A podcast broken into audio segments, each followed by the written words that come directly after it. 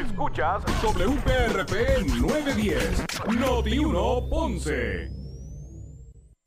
Uno Radio Group, Noti 1630 ni ninguno de sus auspiciadores se solidariza necesariamente con las expresiones del programa que escucharán a continuación.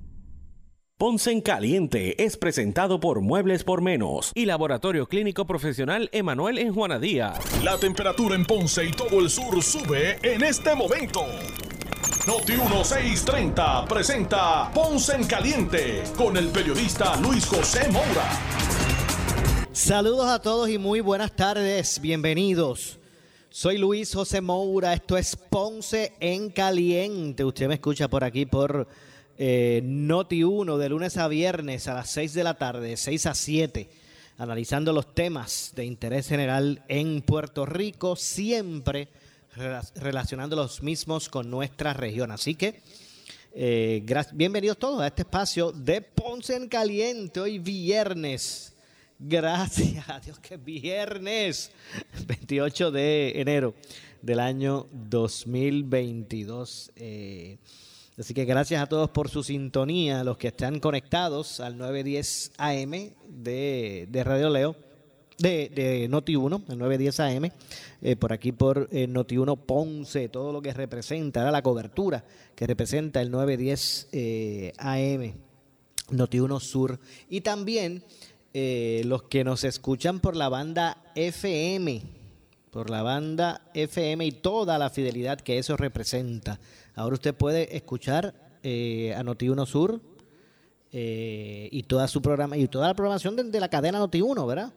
Eh, por la banda FM en el área sur de Puerto Rico a través del 95.5. Mire, vamos a hablar de varios temas, ¿verdad? pero uno de los asuntos también que vamos a estar abordando es el del reclamo que están haciendo los bomberos en términos de, aumento salarial. En este momento que estamos ahora en vivo, el presidente del Sindicato de Bomberos de Puerto Rico, eh, José N. Tirado, eh, están reunidos en, la oficina de, gerencia y presupuesto. Si termina esa reunión antes que nosotros, que, que yo termine acá a las 7, a las siete, eh, pues vamos a conversar Vamos a conversar con, con José N. Tirado a ver cuál fue el resultado de esa reunión. Lo cierto es que Tirado, que es el presidente, como dije, del sindicato de, los bomberos en Puerto Rico, expresó que podrían cerrar las estaciones de bomba si no aumentan el salario de los bomberos. Es una falta de respeto, estoy citando. Eh, los bomberos están en un salario de 1.500 dólares mensuales que no, que no se revisa desde la administración de Sila María Calderón. Bueno, pues eso fue en el año 2000. Este fue el, el de, de Sila. 2000-2004. Bueno, aunque ella en un momento dado, pues, me pareció que, ¿verdad? Que su, su, su, su agenda del cuatrienio, pues, se vio limitada a la, a la mitad del mismo. Eh, pero eh, señala que pudiesen estar cerrando estaciones de bomba. Nosotros, y, sigo citando, nosotros habíamos tenido una conversación con la secretaria de la Gobernación, Noelia García, y ella nos había informado que eh, lo que ellos iban a conseguir para los bomberos era aumentar el salario a dos mil dólares mensuales. Ellos están ganando ahora 1.500, sin las deducciones. ¿verdad? si las deducciones se ganan 1.500, o sea que obviamente eso baja. Eh, pues Tirado dice, revela que, que el compromiso que habían hecho de Fortaleza es que iban a aumentar ese salario a 2.000 pesos, 2.000 dólares. Eh, continúo citando, hoy dice el gobernador, hoy, bueno, no el gobernador, hoy dice el secretario del Departamento de Seguridad Pública, Alexis Torres, por medio de un comunicado de prensa que envió que estaba muy contento porque le habían dado 1.500 dólares de aumento al año, que son 125 dólares mensuales de aumento. Eh, eso con el aumento en el costo de vida ni siquiera da para cubrirle. Eso es una falta de respeto porque su sueldo es de 10.500 dólares. Se está refiriendo al de, al de Alexis Torres. eh, que son 10.500 dólares al mes. El de su ayudante es de 10.000 y del director de servicios legales es de 10.000 también. Ellos están contentísimos. Pero es una falta de respeto, añadió, ¿verdad? Eso fue lo que expresó eh, José N. Tirado, el presidente del, del sindicato de bomberos. Están prendidos los bomberos. Están en fuego los bomberos. Eh, advirtió que si Fortaleza no atiende esto con seriedad, y si el gobierno va a funcionar bajo presión, como hizo la policía, que cerraron los cuarteles, pues vamos a tomar las medidas que haya que tomar. Yo espero que aquí no sea diferente. El pueblo tiene que entender que con 1.500 dólares no se puede atender ni el sol, ni, eh, ni él solo, y mucho menos a una familia. Hago un llamado a que pongan en perspectiva a los bomberos en el país o del país, según expresó. Así que bueno, eh, de eso se trata esta controversia específica. Y como dije, ellos están reunidos. Me envió un mensaje por aquí, José N. Tirado, hace muy poco, que se encontraba reunido allí en la oficina de, de gerencia y presupuesto. Eh, y nos estaría devolviendo la llamada y, inmediatamente salgan. Y obviamente, pues ahí aprovecharemos para conocer cuál, qué es lo que se va a hacer, qué, qué se logró, qué no, y cuál será el futuro, ¿verdad? De, de, este, de esta controversia. Así que ahí, ahí escucharon básicamente lo que ha estado planteando hoy el presidente del sindicato de bomberos de Puerto Rico, José N. Eh, Tirado. Sobre el gobernador y la pandemia, hoy a, a, eso de las 7 y poco, poco después de las 7 de la, mañana, poco después, el gobernador envió un comunicado de prensa donde detallaba eh, las disposiciones que van a regir ahora con para, por la pandemia con esta nueva estas estas nuevas órdenes ejecutivas que el gobernador firmó.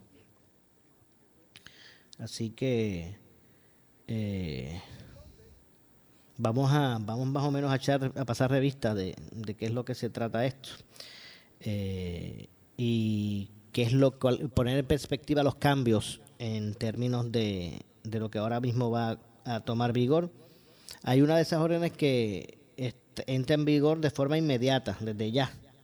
Y hay otra que otras dos que entrarían el 2 de, el primero de, el 2 de febrero. El 2 de febrero entrarían en vigencia.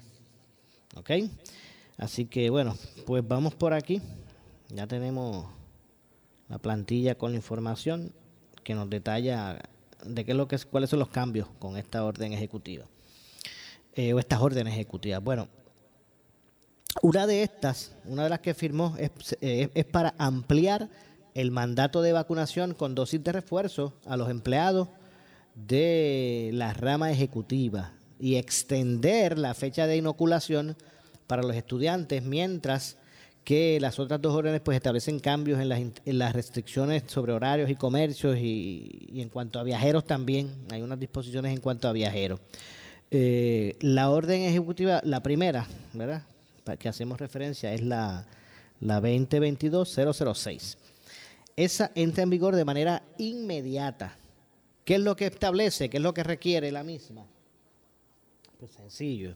Eh, la, la, orden requiere que, los, que todos los empleados públicos del gobierno central, incluyendo las corporaciones públicas y los contratistas, que realicen trabajo presencial o que frecuenten oficinas gubernamentales, tengan todos ellos, los contratistas los, y el personal, los empleados públicos del gobierno central, pues deben ser vacunados con la tercera dosis en o antes del 28 de febrero para entonces a esos pues poderlos con, eh, eh, ¿verdad? considerar como, como completamente eh, vacunados. Así que tendrían hasta el 28 de enero para, para lograrlo. Así que eso fue una parte de lo que establece una de las órdenes ejecutivas. La, otra es eh, la otra extiende hasta el 21 de febrero el tiempo para que los estudiantes de 5 a 11 años presenten su prueba de vacunación y los de 12 años en adelante su prueba de dosis de refuerzo. Continúo eh, estableciendo medidas con el fin, continúo estableciendo medidas con el fin de propiciar la vacunación y la dosis de refuerzo. Estoy citando. Reconozco que hay un retraso en la vacunación de los niños, especialmente los de 5 a 11 años. Y por eso estoy extendiendo la fecha para que les dé tiempo a completar el proceso de cumplir con sus dos dosis de vacuna. Tenemos nuestras escuelas abiertas y que los estudiantes reciban la educación adecuada. Eh, y para eso, pues debemos garantizar que estén seguros y, protegidos los estudiantes. La, vacunación ha provocado que, eh, o probado, debo decir, que funciona y que es el mecanismo más fuerte de defensa eh, que tenemos con este virus. Esta es una lucha contra el COVID-19. Todos tenemos que estar unidos, sostuvo el gobernador luego pues de hacer referencia a, toda, a todo esto con relación a, estas órdenes ejecutivas y que, estas flexibilizaciones, ¿verdad? Pues no, no provoquen un sentimiento de, de, de, que ya pasamos de todo esto. Eh, ya ocurrió anteriormente, se, se flexibilizó todo y la gente se salió a la calle, pero como si nunca hubiese existido la pandemia, ¿verdad? Pero en este momento no es así, en este momento todavía, déjeme ver si puedo conseguir las estadísticas actualizadas que salen ahora en las tardes. Este porque no se puede seguir este permitiendo eh, que siga que siga aumentando ese, ese porcentaje de positividad, de contagio. Ahora mismo creo que está como en un 21, 21 punto algo por ciento, que, es un porcentaje alto. 21% de, de, contagio es alto. Eh, pero el, asunto es que hace menos de un mes, o, poco, vamos a ponerle poco más de un mes, ese porcentaje de positividad estaba en 40.4. Así que hay que verlo de forma positiva, que está bajando, sigue bajando, de 40.4 ya está en 21 punto algo. Eh, pero en las manos precisamente de, de, todo está poder combatir esta situación, poder trascenderla y, buscar eh, retomar eh, Ese, ese, ese flujo de acciones sociales de las cuales se disfrutaban previo a lo que fue lo que fue eh, lo que ha sido esta pandemia en, en, el mundo y obviamente lo que nos toca a nosotros acá en Puerto Rico. Así que bueno, eh, ya enseñamos lo de los bomberos, que eso está caliente, ya estaremos esperando más información con relación a, a la orden a la, a la, determinación del gobernador con relación a la pandemia y, su, y sus nuevas órdenes ejecutivas. Así que eso es parte de, de lo que está eh, ocurriendo con relación a este, a este asunto. Voy a ver si, si, si consigo por aquí la nota para poderle llevar la información de, de explicar el proceso de esto de los marbetes. Pero vamos a ver si puedo identificar por aquí el, la nota para entonces comentarla con todos ustedes. Así que no cabe duda que es momento de solidaridad para que se pueda enfrentar eh, la amenaza de la pandemia y no volvamos a llegar a estos, a estos términos del pasado. Aunque, aunque antes, a principio De, la pandemia, pues no había unos elementos que se tienen ahora. No solamente de información, sino también no se, no se había logrado todavía, la, o no se tenía disponible todavía la vacuna. O sea, que esta lucha, aunque es fuerte social, ¿verdad? socialmente hablando, es una lucha fuerte contra el COVID. Antes estuvo peor, cuando se desconocía todavía mucho realmente de, lo que era el, COVID eh, y sus constantes mutaciones, mutaciones pues no permitían un, ¿verdad? Este, eh, el que de forma eh, constante pues se, se, fuera atrás, cerrando ese cerco, ¿verdad? Así que en ese sentido pues esperemos que no se genere ese sentimiento de, de seguridad y que, y que no se salga nuevamente de las manos. Eh, los contagios de COVID. Afortunadamente, y, haciendo las reflexiones que, se deben hacer eh, para evaluar si han sido efectivas las órdenes, pues mire, eh, me parece que, que el, el, reaccionar de forma rápida a los elementos que trae consigo la amenaza del COVID, pues pues siempre ha funcionado. Malo es cuando se, se improvisa. Eh, de hecho, por otro lado, ¿verdad? el presidente del Senado, usted eh, supongo, lo supongo enterado sobre el incidente de ciberseguridad en el Senado de Puerto Rico. Hoy el presidente, José Luis Dalmao, eh, expresó, ¿verdad? Informó que las operaciones del Senado de Puerto Rico, tras el incidente de, ciberseguridad registrado el pasado miércoles, se encuentran en, etapa de recuperación luego del incidente eh, que afectó los sistemas de información del Senado de Puerto Rico. Y voy a citar por aquí algunas de las expresiones que hizo eh, Dalmau Santiago, el presidente del Senado. Dijo, en el día de ayer firmé una orden administrativa que declara un estado de emergencia. Esto permite tomar las medidas eh, inmediatas para adquirir bienes, equipo y servicios con la agilidad que requiere el incidente. Asimismo, se establece un comité de trabajo para recibir los informes técnicos de los equipos de análisis forense y de recuperación eh, y emitir las recomendaciones para ofrecer nuestra eh, infraestructura informática y la integridad de nuestros sistemas, indicó Dalmau Santiago eh, sobre todo este, sobre este tema. El protocolo de respuesta ante un incidente de ciberseguridad requiere aislar el sistema para eh, proteger el mismo o al máximo, proteger al máximo su integridad. De ahí es que se afectaran todos los servicios que requiere el uso de computadoras, eh, incluyendo la página web del Senado de Puerto Rico. Y el cuarto eh, el, cuarto elemento, pues también iría relacionado al cuadro telefónico, entre, otras áreas. Así que como segundo paso se va a trabajar los días miércoles y jueves en obtener la información necesaria para realizar un análisis forense del incidente, así como en mitigar los efectos de él mismo.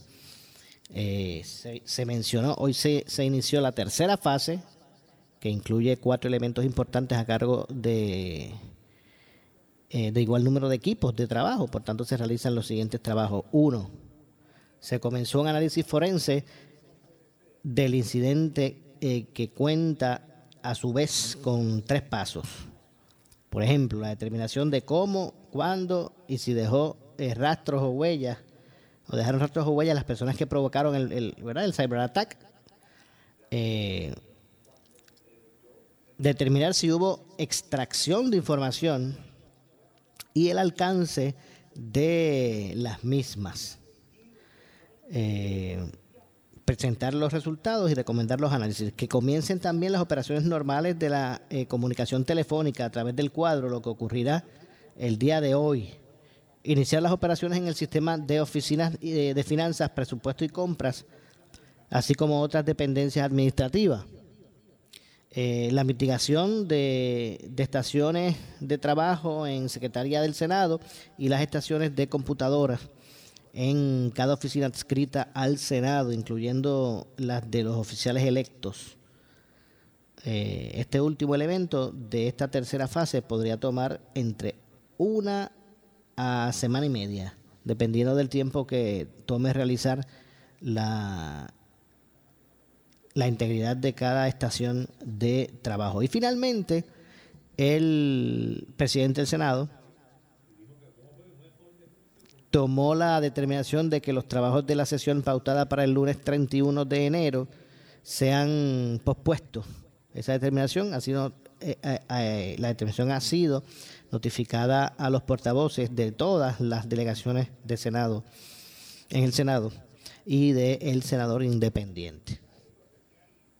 Así que bueno, vamos a ver eh, cuán vulnerable, ¿verdad? A veces se están, se está eh, a estos, a estos hackers o estos ataques cibernéticos. Eh, pues todas estas redes que tenemos en el gobierno, ¿verdad? no tan solo lo que se expone en una persona o, un, algo, algo, ¿verdad? Este, personal, sino lo vulnerable que a veces son estos sistemas ante esta, estos, estos ataques. Así que esa fue la información, esa es la información que tenemos sobre eso. Justicia dice que va a presentar cargos de femicidio, feminicidio y ley de armas contra gente de la policía que supuestamente dio muerte a su a su expareja en Salinas. Eso también es otro de los aspectos que hoy pues han surgido. Eh, así que ha, decidido justicia pues intervenir de esa modo, de esa manera, ¿verdad? establecer establecer esos puntos. Eh, eh, de hecho, de hecho la fiscalía de Guayama es la que va a estar presentando este viernes, de, a partir de hoy en adelante, ¿verdad?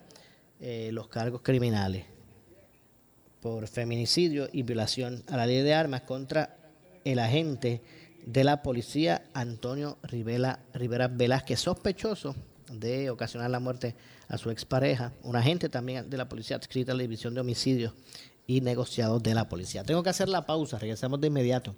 Soy Luis José Moura. Esto es Ponce en Caliente.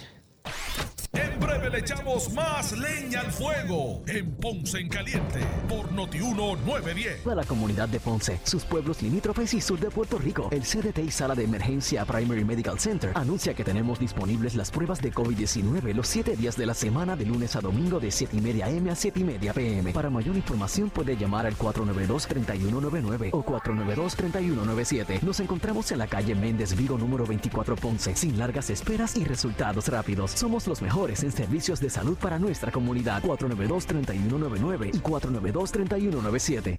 Sigue para adelante. Comenzó el año y en Cooperativa Juan Díaz te ofrecemos la mejor oportunidad para consolidar tus deudas con préstamos desde 5 mil dólares y excelentes pagos desde 88 dólares mensual. ¿Qué esperas? Solicita hoy en copjuanadías.com o comunícate al 837-2575 Juanadías o 580-0043 Coto Laurel. Ciertas restricciones Oferta por tiempo limitado. Acciones y depósitos asegurados por COSEC hasta 350 mil dólares por el gobierno federal. Por su calidad de servicio. Por su conveniente horario. Así es el Laboratorio Clínico Profesional Emanuel, siempre brindándote un servicio de excelencia, con tecnología precisa y avanzada para un resultado confiable. Un laboratorio completo. Y los resultados los recibo rápido y hasta por email. Con servicio a industrias y también a domicilio. Haz de Laboratorio Clínico Profesional Emanuel tu laboratorio de confianza. Ese es el mío. Y el mío también. En Juana Díaz, llámenos al 260-5504 o al 580-0080. ¿Qué buscas? Muebles en seres o matrices. Muebles por menos lo tiene. Sin necesidad de crédito y con pagos mensuales bajísimos. Una gran cantidad de mercancía lista para entrega inmediata.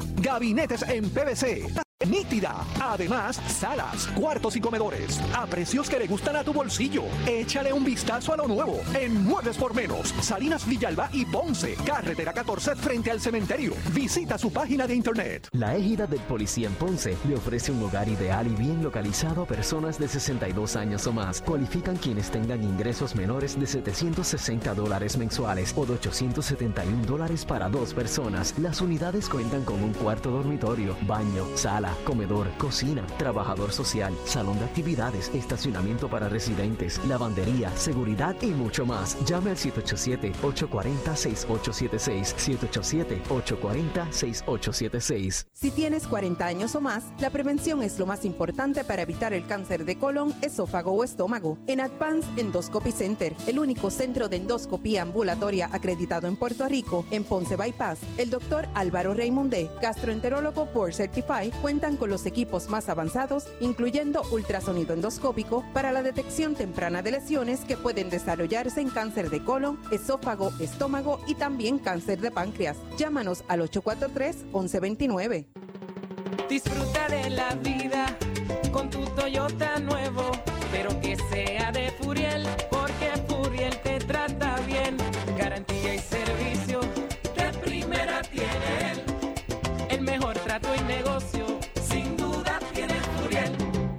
Furiel Toyota, Bayamón 625-5700, Río Piedra 625-3000, Ponce Bypass 284-2020. Si se trata de un Toyota, primero venga Furiel. ¿Quieres maximizar tu dinero? Sintoniza todos los miércoles a las 8 y 45 de la mañana el segmento Tu Dinero Seguro con los expertos en seguros y planificación financiera Ángelo Díaz y Pedro Astacio. En estos tiempos de retos económicos, asesórate bien porque en la crisis no se improvisa. Para más información, contáctalos al 787-220-7775, 220-7775, 220-7775. Somos Noti 1630. Noti 1630. Primera fiscalizando. En breve le echamos más leña al fuego en Ponce en Caliente por Noti 1910. ¿Qué buscas? Muebles en seres o matrices. Muebles por menos lo tiene. Sin necesidad de crédito y con pagos mensuales bajísimos. Una gran cantidad de mercancía lista para entrega inmediata. Gabinetes en PVC, alacenas y barras para que tu cocina se vea nítida. Además, salas, cuartos y comedores. A precios que le gustan a tu bolsillo. Échale un vistazo a lo nuevo en Muebles por menos. Salinas Villalba y Ponce. Carretera 14 frente al cementerio. Visita su página de internet. Por su calidad de servicio. Por su conveniente horario. Así es el Laboratorio Clínico Profesional Emanuel, siempre brindándote un servicio de excelencia con tecnología precisa y avanzada para un resultado confiable. Un laboratorio completo. Y los resultados los recibo rápido y hasta por email. Con servicio a industrias y también a domicilio. Haz de Laboratorio Clínico Profesional Emanuel tu laboratorio de confianza. Ese es el mío. Y el mío también. En Juana Díaz, llámenos al 260-5504 o al 580-0080. El área sur está que quema. Continuamos con Luis José Moura y Ponce en Caliente por el 910 de tu radio. Bueno, estamos de regreso. Son las 6 con 34. 6 con 34 de la tarde. Soy Luis José Moura. Esto es eh, Ponce en Caliente. Usted me escucha por aquí por Noti1 de lunes a viernes de 6 a 7. Eh, analizando los temas de interés general en Puerto Rico, siempre relacionando los mismos con nuestra región. eh, y sobre el tema de los marbetes, y no, no el de Clemente, no el de Clemente.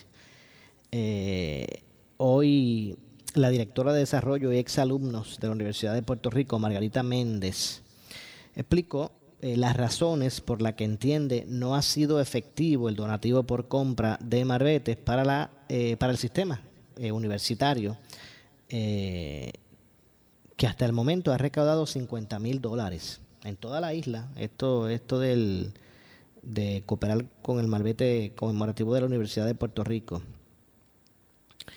Eh, han sido dos las razones.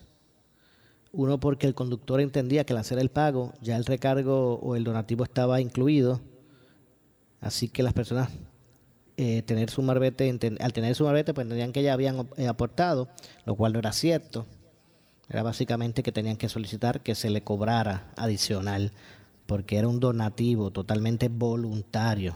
Entre otras cosas expresó eh, Méndez, pero vamos a escuchar precisamente sus palabras eh, y sus expresiones con relación a, a este, este asunto, donde también pues habló de otras situaciones, que era porque los centros donde se venden los marbetes, las personas pues que atienden al cliente no le preguntaban ¿verdad? si querían hacer el donativo o no. Vamos a escuchar.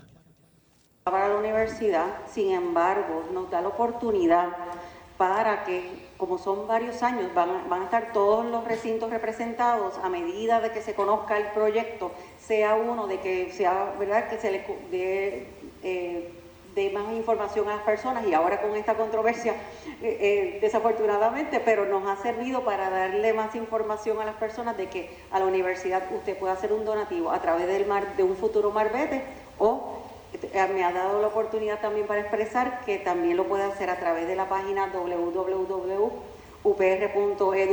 donaciones y en esa página en particular puede seleccionar el recinto y el proyecto de su preferencia. Eso es algo bien importante que queremos destacar, que usted eh, al acceder a esa página del portal de la universidad, si usted es de Río Piedra, si usted es de Utuado, si usted es de Mayagüez, puede seleccionar no solamente la categoría, pero puede ir y seleccionar. Lo primero que le dice es que puede seleccionar si quiere para el sistema UPR, que es a nivel central, o si no, puede, puede eh, eh, seleccionar también el recinto de su preferencia. A su vez, si va a becas, y hay becas para la escuela de farmacia, etcétera, ellos lo han especificado, por lo tanto, llega al área donde usted quiere eh, designar su donativo. Así que la universidad está abierta, está apta y estamos eh, bien ávidos de recibir todas sus recomendaciones también, además de esta herramienta tecnológica que se desarrolló para facilitar las donaciones a la Universidad de Puerto Rico. Explíqueme una cosa, porque lo- por lo menos los últimos malbetes que yo he renovado a mí nadie me ha preguntado. O sea, Ese no es sé un- si me lo cobraron, no, o sea, yo no se cobra.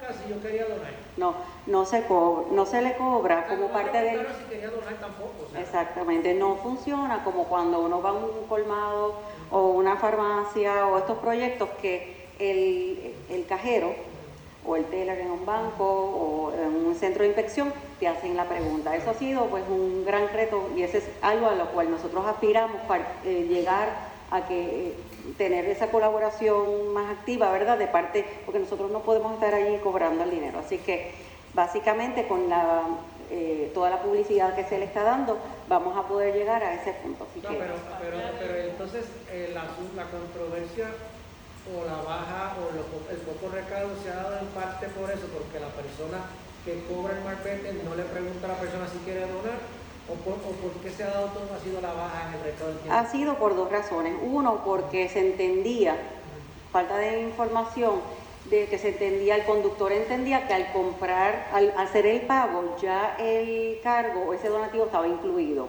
como lo sería ahora, ¿no?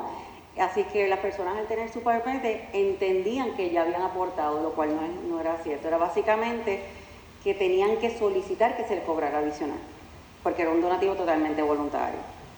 Así que, y las moratorias, las moratorias, los cierres de los sescos y todo eso, pero nada, entendemos que, que de aquí en adelante prospectivamente, pues más publicidad y más oportunidades para apoyar la Universidad de Puerto Rico.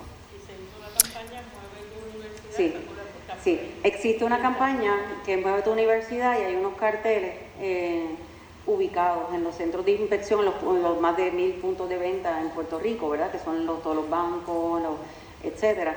Pero es, fí- es físico, así que tendríamos que movernos mucho más hacia Lo estamos utilizando, subiendo las redes sociales de la Universidad de Puerto Rico y a los espacios donde los estudiantes y la comunidad universitaria pues transita.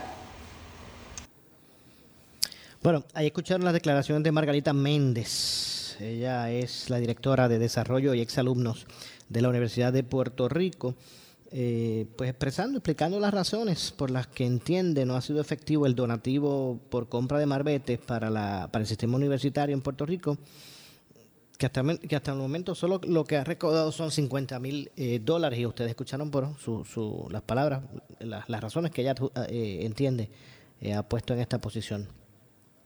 A, a la universidad por no, no alcanzarse las expectativas de, de recaudos con relación a, a este a este. Así que ahí escucharon a la Universidad de Puerto Rico que ahora que ahora la la, la de exalumnos eh, ahora en febrero en, los recintos en la gran mayoría estarán recibiendo nuevamente eh, estarán abriendo las puertas nuevamente abrirá las puertas nuestro de sus de su ¿verdad? de sus diferentes eh, unidades eh, estarán de forma sistemática ahora como sistema como sistema eh, abriendo la- los salones regresando a, clases presenciales en la universidad. Así que no cabe duda que es positivo eh, el que se puedan ir retomando las clases de ese de esa forma verdad eso eh, pues podrá detener ya esa ese poco ese poco contacto verdad con eh, el pan de la enseñanza que han tenido de María para los estudiantes de, de- las escuelas públicas de, de Puerto Rico que algunos de ellos enfrentarán otros retos eh, académicos universitarios. Y, y cuán preparados cuán estarán para ese ese otro paso eh, en su en su anhelo eh, académico. Pues vamos a ver verdad eso es algo incierto no cabe duda que es incierto y bueno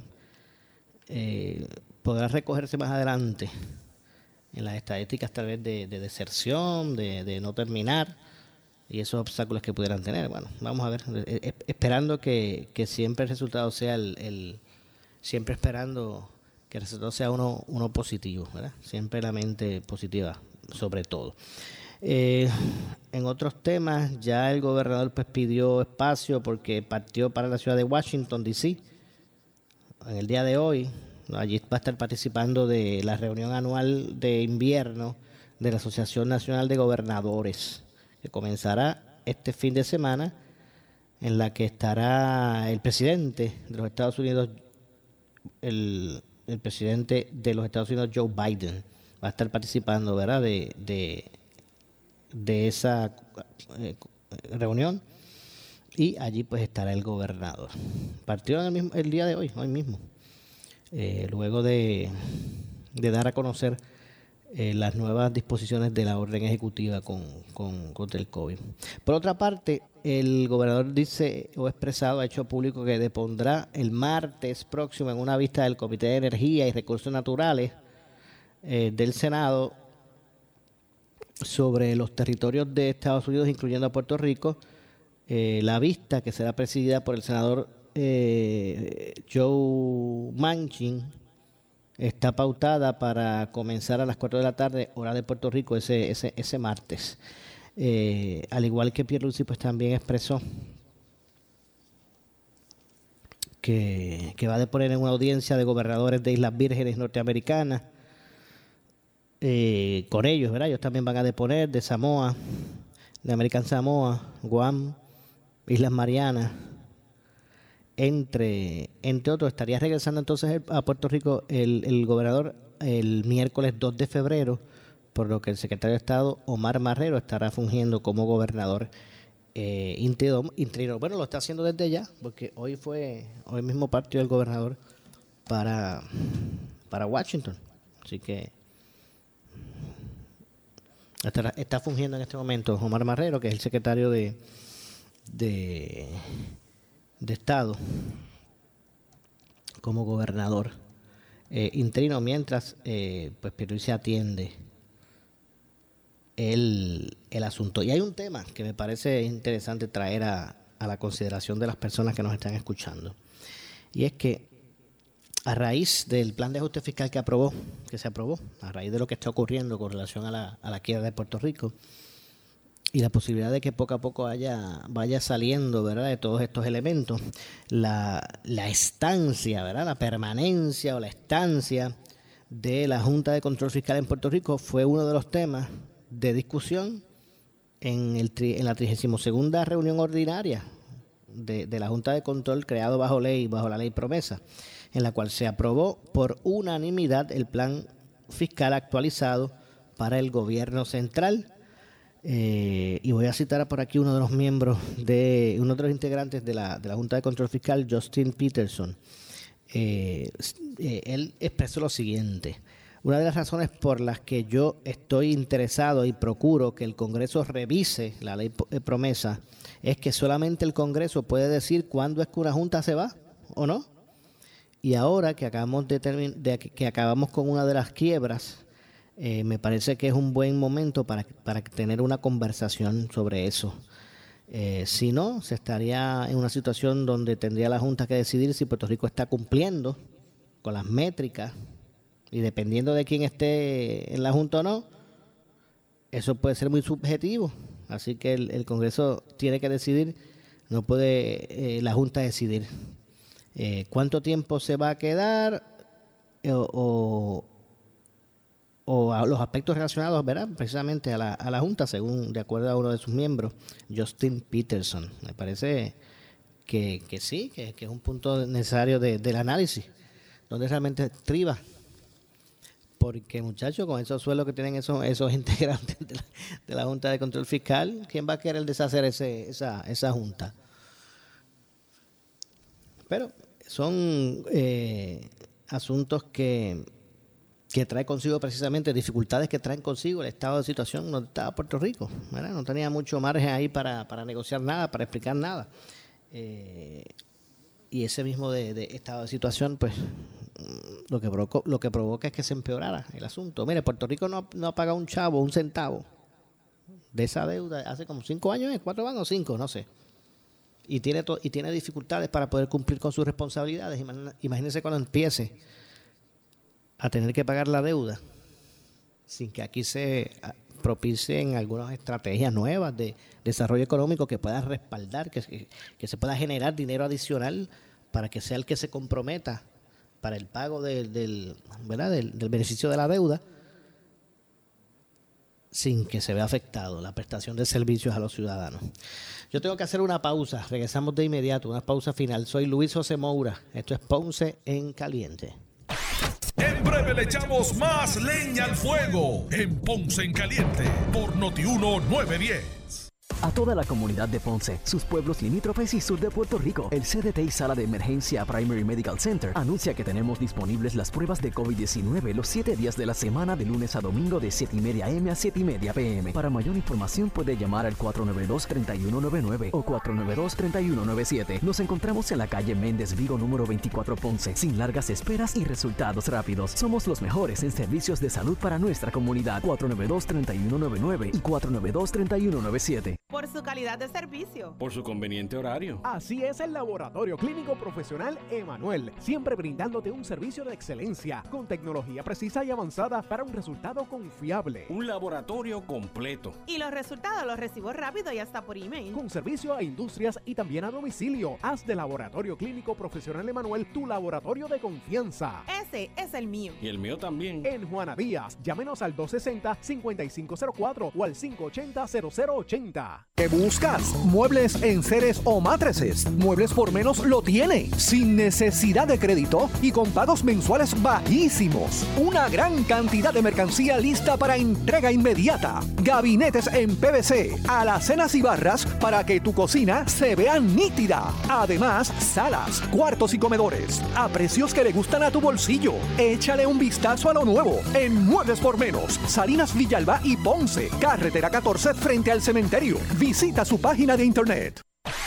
El área sur está que quema. Continuamos con Luis José Moura y Ponce en Caliente por el 910 de tu radio. Bueno, estamos de regreso, son las 6 con 49. Ya en nuestro segmento final, soy Luis José Moura, esto es Ponce en Caliente. Hay un asunto adicional. El gobernador eh, Pedro Pierluisi expresó que espera que la, eh, de la legislatura que si no atienden sus proyectos de administración, al menos, eh, o como lo es el de reforma laboral, al menos que sometan enmiendas para así, para así aprobarlo y que no se queden en limbo. El gobernador eh, dice que espera que la legislatura, la legislatura acabe con el tira y jala sobre la reforma laboral.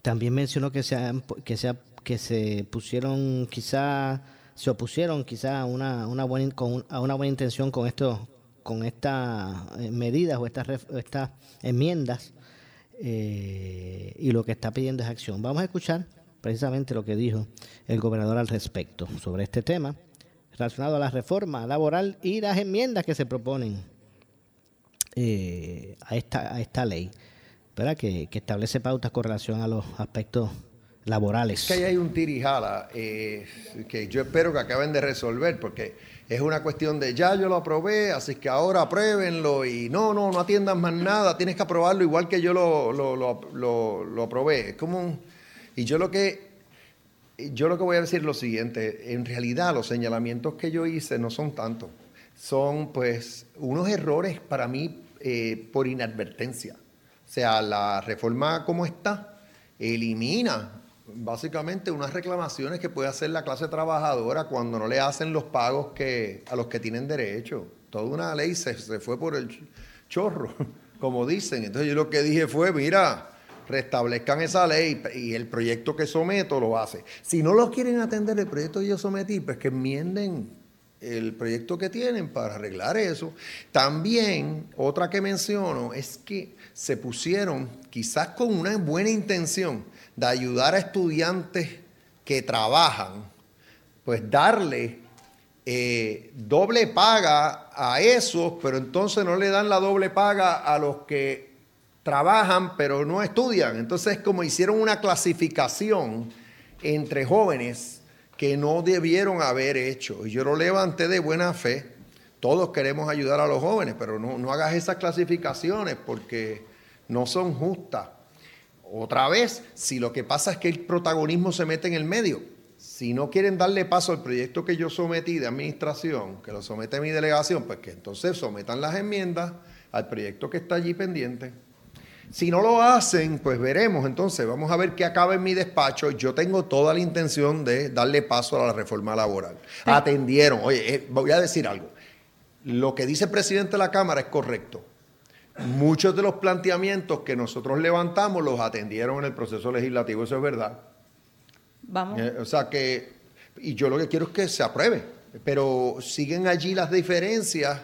eh, y yo lo que los- les pido es que, que cedan en lo que tienen que ceder, que dejen el protagonismo a un lado y, y que me llegue un buen proyecto de reforma laboral para yo firmarlo.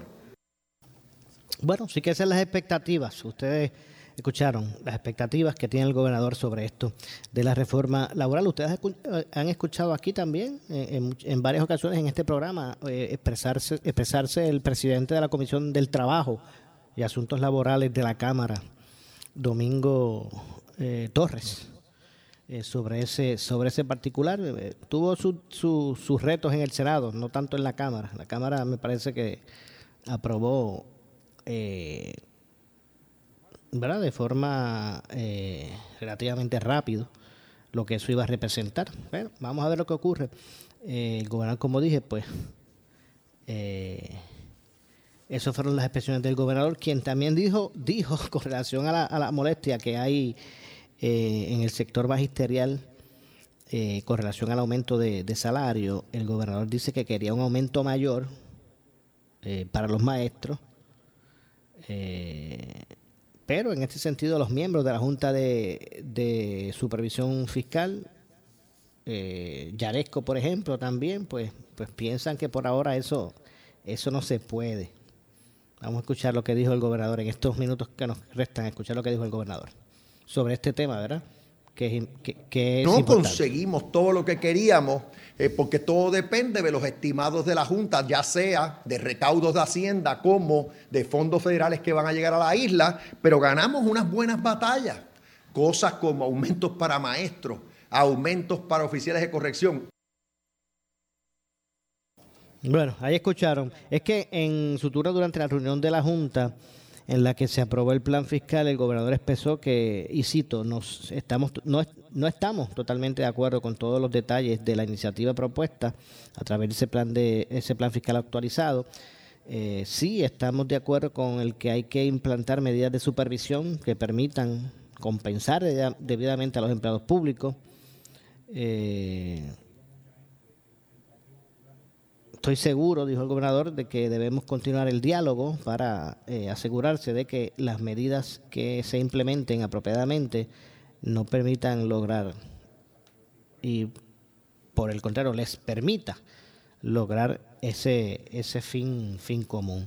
Según el gobernador, su administración había presentado o presupuestado para los maestros un aumento más rápido y más alto de la cantidad que propuso la Junta.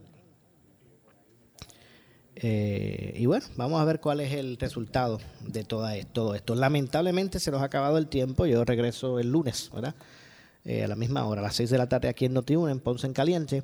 Que tengan un excelente fin de semana.